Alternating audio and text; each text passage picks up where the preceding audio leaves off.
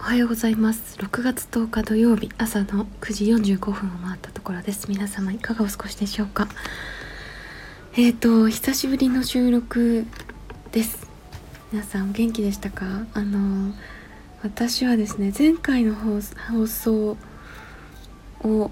ちょっとタイトルだけ見たんですけどあの「マイシンタ7年間の旅の報告会をやりますよ」っていうあのお話が前回でしたね。でそれが、えーと、5月の28日日曜日に開催しましてでその2日後ここから現在までですね この7年間の旅の報告会5月28日から今日まで本当にすごくあのバタバタ動きがありましてめちゃめちゃ充実していました。でこそでね28の報告会の2日後30日にあの今年初めてやっている無目的なコミュニティ美しい瞬間を生きるオンラインコミュニティ2023通称美しのえっと毎月やっている Zoom のギャザリングがありました。でここもすごかった。ここ5月30日の美しいギャザリングすごかったんですね。でもうねあのなんこれは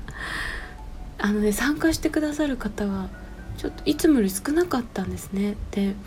ただ普段参加しなかしていなかった方が参加してくださって特に私が個人的にもめちゃくちゃ仲のいいあるね方があの久しぶりに初回にねちょっと顔を出してくれてまた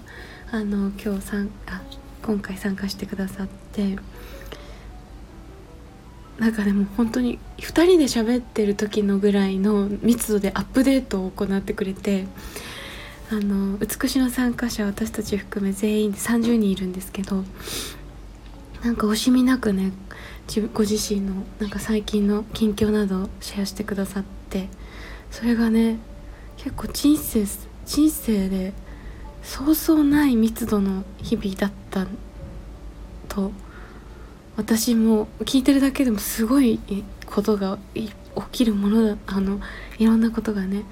密度ですごい密度で起きてて。で私自身はあの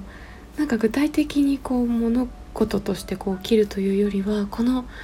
あの4月5月特に5月に入ってからの一月は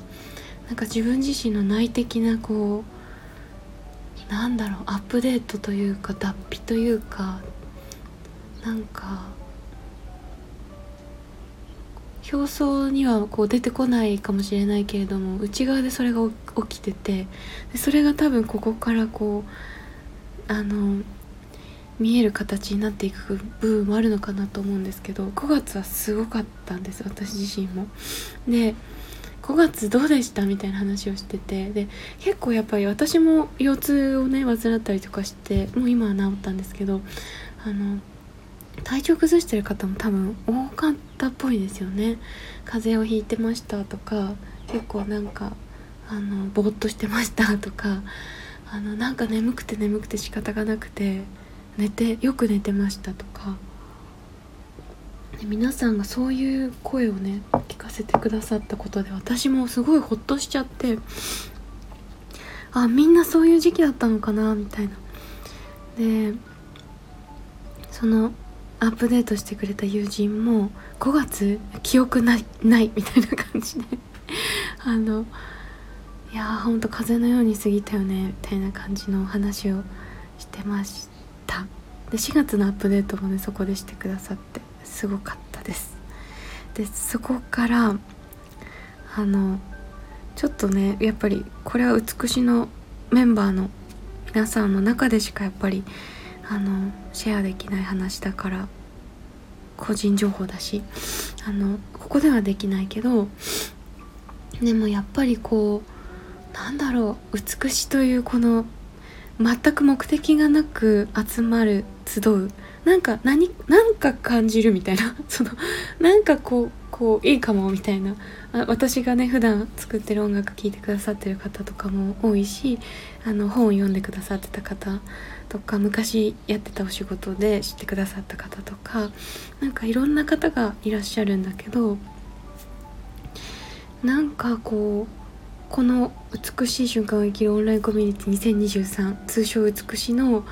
あのテキストを読んでねなんかピンときたっていう30名がこう集ってくださってる。この場がね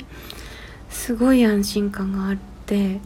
だからこそだと思うんだけどみんなが本当にあのオープンハートに自分の話をしてくれてあの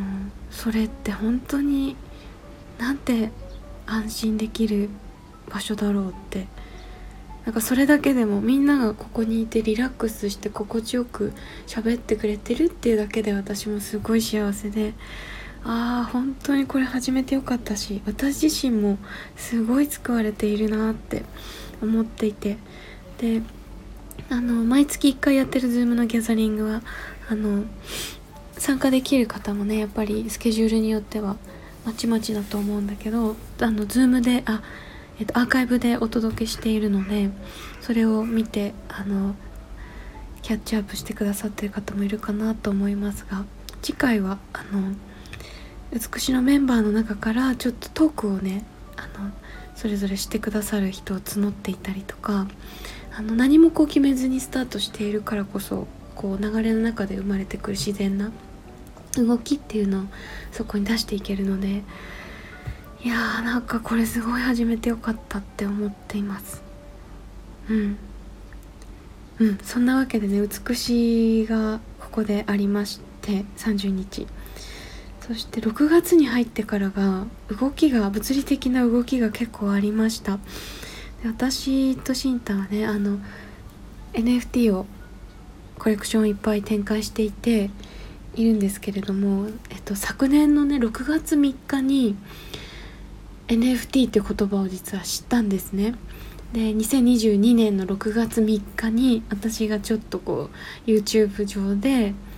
あのボアドエイプっていうねすごい有名な NFT のコレクションがあるんですねアメリカ発の。でそのボアドエイプのえーと、ハンバーガーショップっていうところに日本人のある方が行っててでここに来るために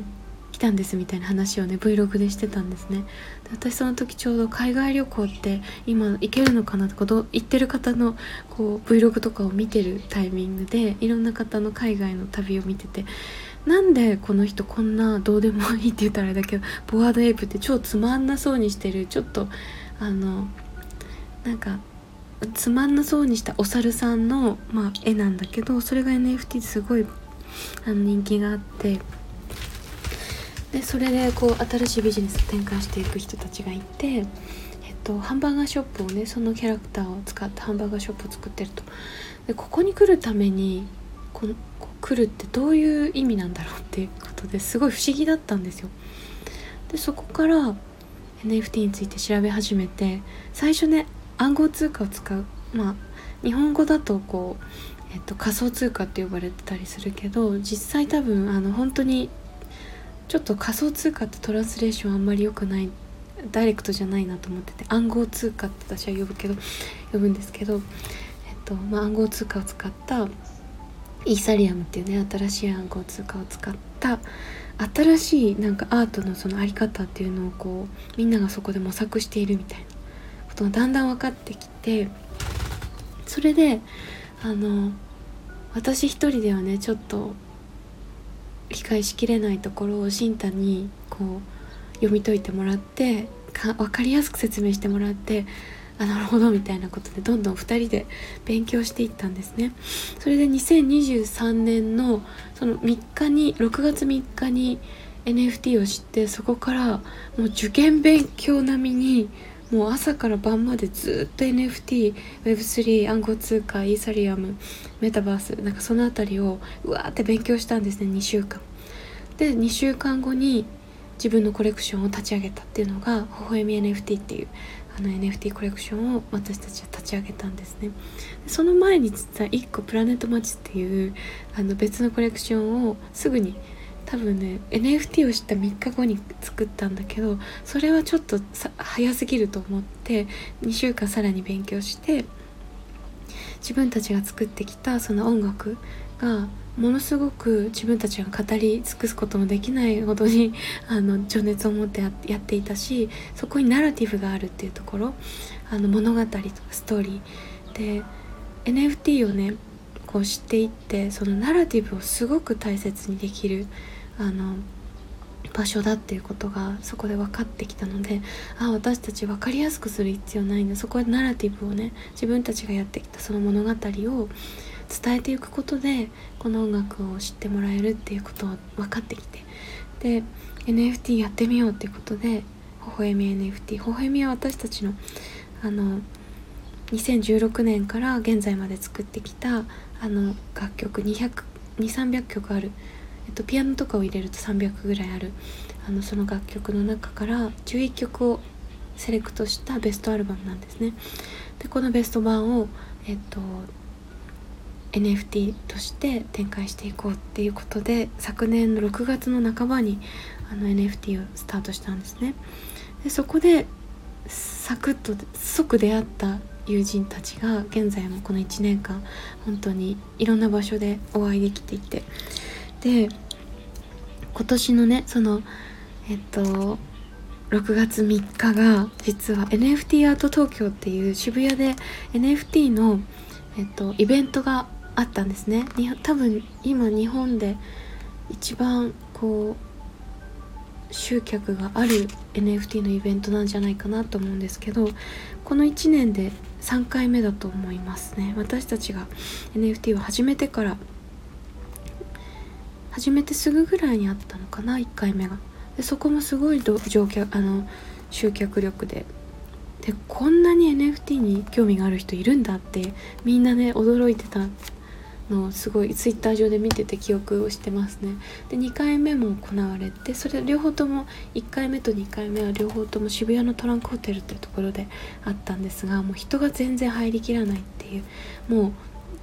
もう本当にすし詰め状態みたいになっちゃうので、まあ、コロナのこともあるし今回は箱が少し大きくなってて、えっと、パルコの6階と10階をで開催。そしてもう一個パルコの目の前にあるバイヤーっていうクラブで開催されました。で私たちも実はそこに出店をさせていただいてえっとサウンドデザートっていう、えっと、NFT 音楽 NFT のに専特化した音楽 NFT に特化したプラットフォームがあるんですけどそこで私たちはアーティストとしていろんなあの音楽 NFT を今展開してるんですね。で、えっと、サウンドデザートブースからフィジカルのグッズそれを購入いただくと後から、えっと、ご自身のメ,、えっと、メタマスクウォレットに、と、NFT がトランスファーされますっていうそういうフィジカルグッズ NFT 付きのフィジカルグッズっていうのを販売しました。でもう私たちの友人でも何人か買ってくれてるのがあの分かっていて教えてくださってて買ったよとか連絡くださったりとかあの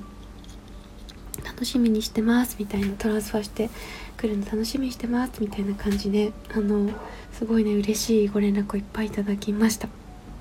であの私たちもね、まあ、この NFT アート東京に、まあ、3回目にして初めてあの参加することにして、まあ、出店もできることになったのでねあのグッズを販売できることになったのであの行きましょうということでえっと6月3日渋谷に行ってきました。で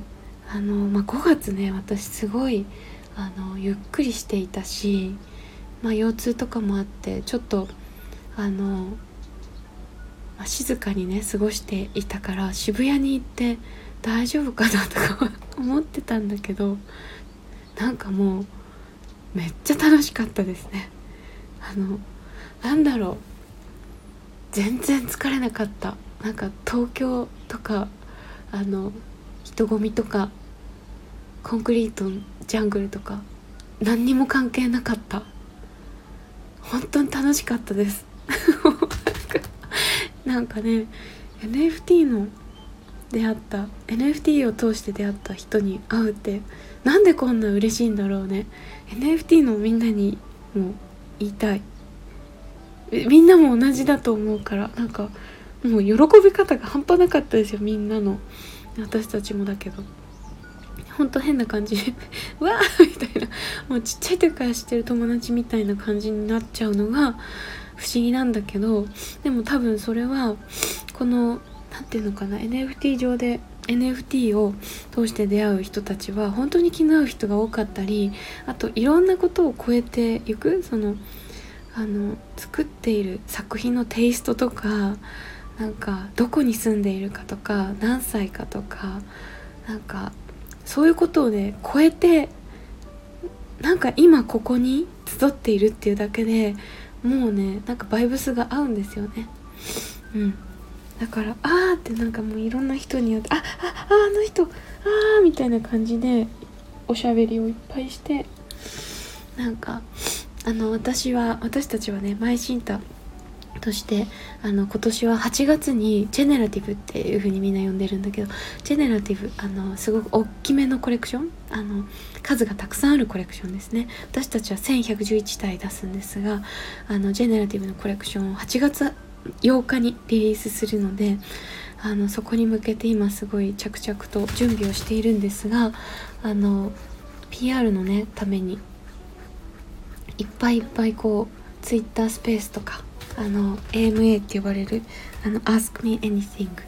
あの何でも聞いてねみたいなスペースをあの開くんですけどなんかそれに是非ゲストで対談でね来ていただけませんかっていうのもみんなにあのここぞとばかりにねもうせっかく会えたしと思ってみんなに聞いて「いいよいいよ」って。私一人にも断られなかったの。がもう「ああ」みたいな感動。本当にみんなありがとうっていう感じで。もうね誰一人「あちょっと」とかなかったんですよ。もう本当に感謝でいっぱいです。皆さん本当にありがとうございます、うん、なのでここから6月7月8月とあのこのジェネラティブのリリースに向けてあの出会ったねここで出会ったみんなとこうぜひ一緒に音楽 NFT を盛り上げていきたいなと思ってます。今本当に超ベアマーケットなんですね NFT は。あの去年の今頃は本当にこの5倍とか10倍とかの取引量だったと思われていて。だけどあの全然その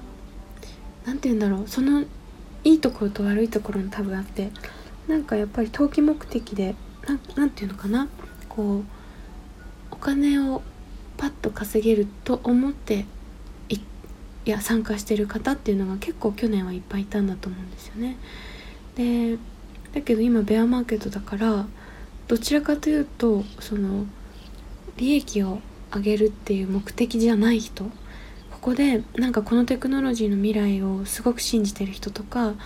自分たちの作品が本当に好きででここにで出会った人たちとただこう交流するっていうこと自体が本当に楽しくなった人たちとかがここに今もいるんですよね。だから私たちもやっぱり NFT というもの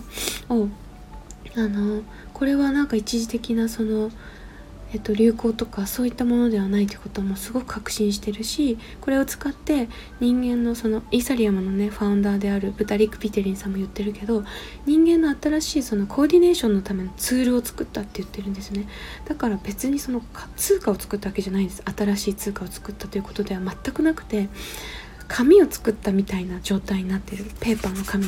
だからそれは紙幣お金にもなり得るし本にもなり得るし絵を描けばアート作品にもなり得るし文字を書けば本にもなり得る。だから本当に何にでもなり得る、まあ、契約書としても使える。何にでもなり得るあのペーパーのようなもの新しい人間のコーディネーションを司るそのツールを作ってるっていうこと。だからこの使い方を今人間が新しく発明するフェーズに今いるんですよね。だから私たちは本当にね今イノベーターのタイミングで日本では1万5,000人とか2万人ぐらいしか参加してないっていうこのあの世界でね新しい使い方っていうのをこう発見していく発明していくっていうこと自体がやっぱりすごく楽しいし私たちもこのペアマーケットで今までやってたこと去年までやっていたようなことは全然もうあの通用しないっていう世界になった時に本当に問われてくるのは本当に人間が価値を感じるものって何なのかなとか人間は何をしたら嬉しいのかなとかどうやったらこう喜びが増えていくかなとかそういうところだと思うんですよね。で私もあの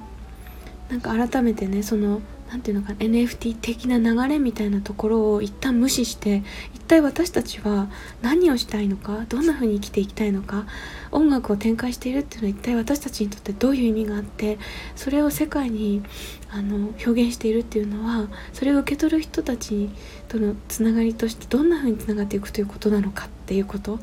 なんかそういうことを改めてすごく感じていてで全然ペアマーケットトだからこそできることがあると思ってでここでもしね今その1111人この世界この今ね超ベアマーケットで全然 あのなんだろうなこういう状態だけれども今ここにいる人たちって本当にこのさっき話したようにこのテクノロジーの未来を信じてたりここにいる人たちのこと本当に好きだって思ってたり楽しいと思ってる人たちだから特にしかもクリエイターがやっぱり多いんですよね。何かを作ってる人が多い。だからそういう人たちとここでつながれたら本当に素晴らしいコミュニティができるなと思っていて だからこそなんかやる意味があるなと思ったりもしてます。だからもうねこけこけなんていうのかな。こけてもいいやっていうのもあるしね。そのでこけるって何っていうのもあるんだけどその用意した数がね全部完売しなかったら失敗みたいなそういう風に見る方もいるかもしれないけど私にとっては1体でも売れれば成功だし1体も売れなくたって 何かこのね作品について語ることができたらそしてそれが誰かに届いたりそしてこういうね AMA を一緒にやってくれるっていうあの友達がいてなんかみんなが OK してくれたっていう今もうそれだけでも本当に感謝。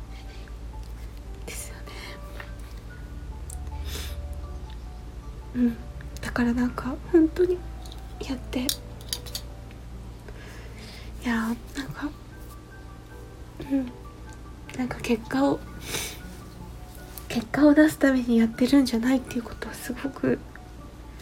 感じててこのプロセス自体がやっぱり私にとってとてもとても喜びですごい大切なことだなと。やっぱりこの過程で出会っていく友人たち本当に素晴らしい人たちだから。うんなんかみんなと出会えたっていうことが本当に何より嬉しいことですね。いやちょっと NFT の話するとちょっと泣けてきちゃう本当に。いやうん。なんか密度がすごいの。なんでなんだろうな。あの1年なんだけど本当にねすごい昔から知ってるような感覚になるんですよね。で多分それはみんなが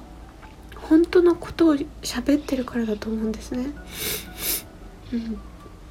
なんかあの本当の本当の本音を喋って交流しているからなんかやっぱりすごく信頼できるし、うん、本当にサポーティブだしそれは Web3 のアーキテクト上だとすごくやりやすくてみんなのそういう部分がすごく出やすくていやーなんかねうん。そんなわけでねちょっと NFT は3日にめちゃめちゃあのみんなに会えて嬉しかったしこっからまたなんか私たちのフェスみたいなことをね NFT の、音楽 NFT にみんなでなんか集ってフェスっぽいことできたらいいなとかすごい妄想してて是非サウンドデザートのバックさんとかみんなに相談したいですね。うん。いやそう。で3日はね そう。3日超盛りだくさんで6月3日にあったことがあのすごい多分5年ぶりぐらいに私の大学時代のお友達にも会いました。ね。もうあの私が、まあ、大学生の時から普通にすっごい仲良しだったし仲良しだったんだけど、まあ、社会人になってというか起業してあのからももうすごいあのさまざまにね普通に友人でもあったけどあの一緒にお仕事したりとかもしていた友人に会いまして、まあ、コロナもあったし私はあのそれまでねその彼もすごい手伝ってくれてたんだけどちょっとその仕事をあのやめて音楽やるって言ってからちょっとなかなか疎遠になっちゃっていたんだけどやっぱ7年間の旅の報告会を終えたりしてなんかもうそろそろなんか報告しようと思ってこのこれまでやってきたこととかをね。で久しぶりに多分5年ぶりぐらいかな直接会えたのは。なんかメッセージとかやり取りはたまにあったけどで久しぶりにねあの会いましてもうなんかいろいろ互いにねあのこの5年間すごいいろんないろんなことがねあってもうよくやってきたねみたいな感じで なんか感動しました本当に、まあ、そんな感じで NFT の友人にも会えたしなんか本当に大学時代からのあの親友にもね会えたしね本当に良い良い日になりました。そしてそうですね。そこからいろいろ数日間はあの新太の実家の埼玉に滞在ししながら東京とかいろいろあのお仕事でいろんなところに行ったりとかもしてたし新太のおばあちゃんち私の娘のあのひいおばあちゃんのお家に行ってあの親戚のねみんなといろいろお食事したり新太が弾いたピアノでみんなで歌ったりとかして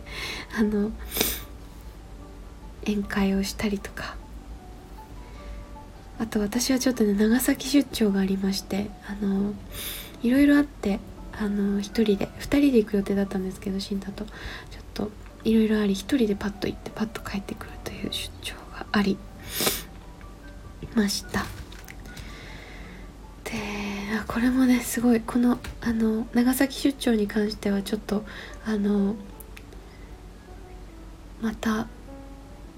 別の満月新月に配信するラジオの方でちょっと詳しく話していこうかなと思ってますが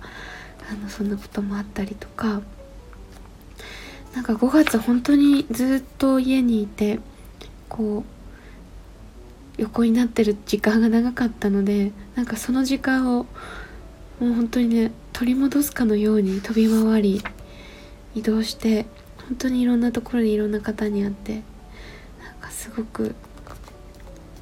うんなんかここからうんここからやっていくことになんていうのかな。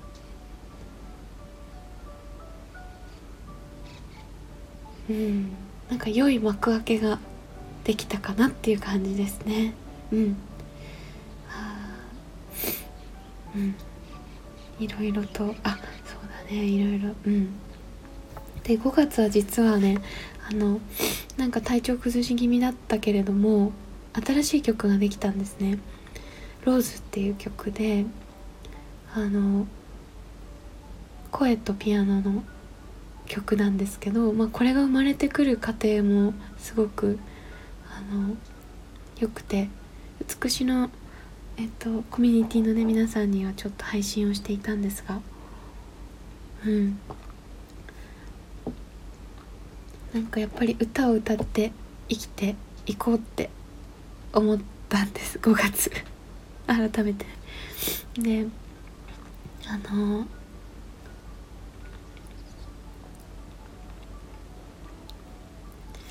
なんかねこれ結構いろんなとこで話してるんだけどこのラジオでも話したかもしれないんですけどあのちっちゃい時に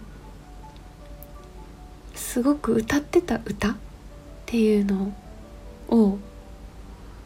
改めてねその歌詞を読んでみるとね何かすごく大きなメッセージが隠れているかもしれないよっていうあの話があってそれは私の友人のハワイのカウアイ島っていう島に住んでる京子さんから教えてもらった話でで京子さんは海」っていう曲だったっていう話をしててでまさにねそれは彼女の人生をね描いたような歌なんですよ。あのうんで私はねそれで愛ちゃんのそのちっちゃい時によく歌ってたすごく好きでよく歌ってた歌何？って教えあのよかったら教えてって言われて。私は小学校1年生の時にあの「みんなの歌」っていう歌の本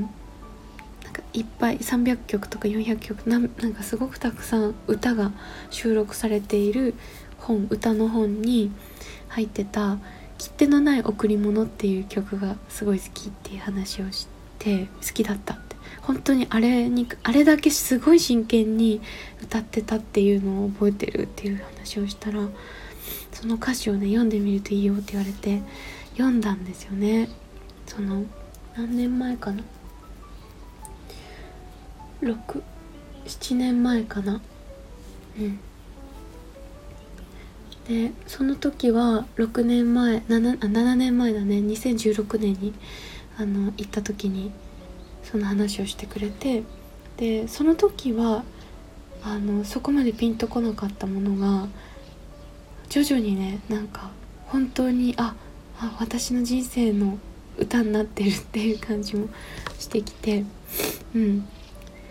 かねもしよかったら皆さんも小さい時にすっごく好きで口ずさんでた歌。よかったらね歌詞を後から読んでみると何か今のね大人になった自分に大きいメッセージが隠れてるかもしれません。ちょっとそれについてはまたなんかそれにそれについて話す会みたいな感じでそのうちまあするタイミングが来たらしてみようかなと思います。という感じですごく足早にですがこの前回のラジオを配信してからの今日までの日々のことをちょっと振り返ってみました。日記のようなラジオになっていますが。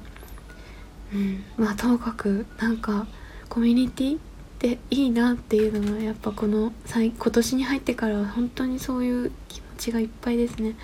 なんか美しのコミュニティも本当に本当にねゆるく最高な場所になってて。で NFT の方も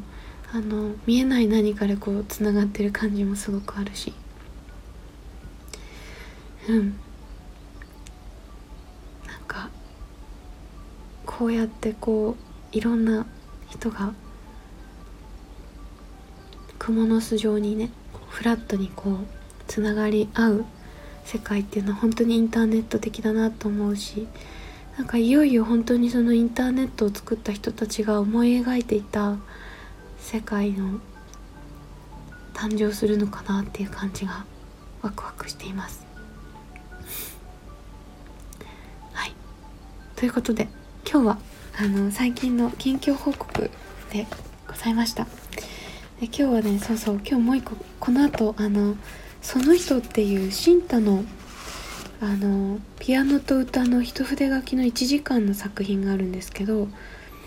これについてあのちょっとイベントがあります。3時から。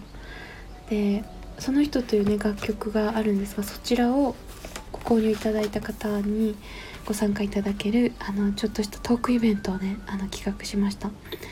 これが今日の3時からあるのでこちらすごい楽しみなんですがあの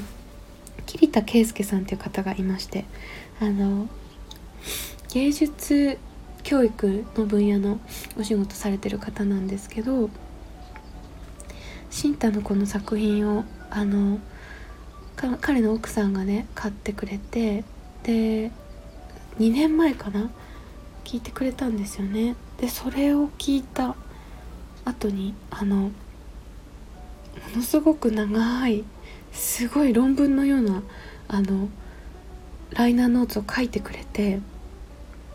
送ってくれたんですね。それに私たちもわーってびっくりして感動していつかこのライナーノーツを発表してなんかあの圭介さんとトークイベントやりたいねって話をしていたのが本日あのいよいよ開催になります。あの今その人のホームページ上にあの圭介さんのライナーノーツ全部載せてますのでよかったら読んでみてください。なんか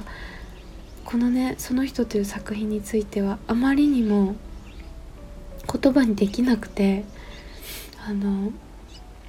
慎太がある日ねその私たち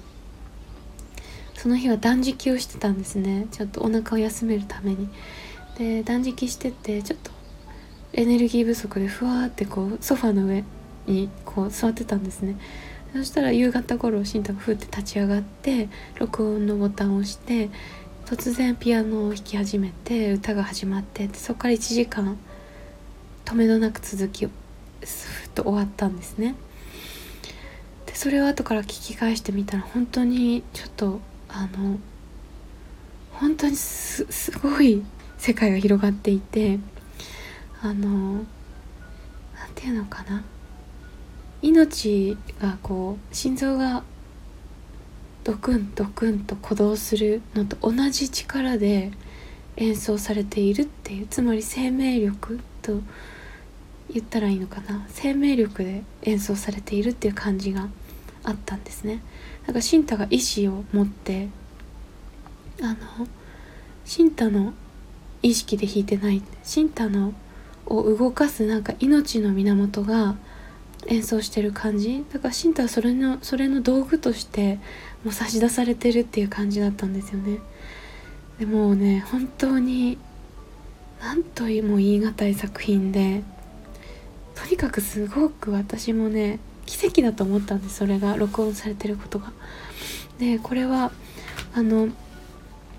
Apple Music とか Spotify に出そうとすると10分ごとにぶつ切りにされちゃうしあのもうダメだねっていうことでもうそういうそういう媒体で出すような作品じゃないねっていうことでもう一旦あの時を待ってたんですよね。でも NFT に出会ったりあの自分たちのね独自のやり方っていうのを今模索する中で今年はこの7年間で作ってきた作品群を毎月アルバムとしてこう発表していこうっていうことを決めてで6月はその人だねってことでその人を出しています。で毎月あのえっと出すんだけどその1つ1ヶ月もしくはものによっては2ヶ月間だけどあの販売してます。で一旦その締め切りを設けてますので、えっと、その人に関しては6月に販売を始めて、えっと、6月末に締め切る予定かなと思いますのであのよかったらこのタイミングでその人をあのまだ聞いたことのない方全編聞いたことのないという方は是非あのダウンロード版販売中ですのでお求めいただいておお聞きいただけたらと思います。そして今日ね今日までにあのご購入いただければリアルタイムであの今日の3時からのあのトークイベントもあの間に合いますのでよかったらチェックしてみてください。で今日の3時から時間が合わないという方もあのご購入の方全員にアーカイブが届きますのであのご覧いただけます。安心してください。ということで盛りだくさんになりましたがあ、なんかコミュニティは最高だなと思うし NFT は本当にすば素晴らしいこのテクノロジーだからこれをどんどん使っていきたいなっていう使い方を発明していきたいなっていうこととで何よりあの音楽をこれからも歌を歌ってあのいろんな音楽を作ってあのいきたいなというふうに思っています。ということで引き続きあのマイシンタエイスメレコーズあのよろしよろしくお願いします。NFT のお友達の皆さんはあの8月8日 NFT リリースしますのであのそこまで是非あのいろいろとご一緒させていただけたらと思います。ということで今日は以上となります。今日もどうぞいい日をお過ごしください。皆さんいってらっしゃい。バイバーイ。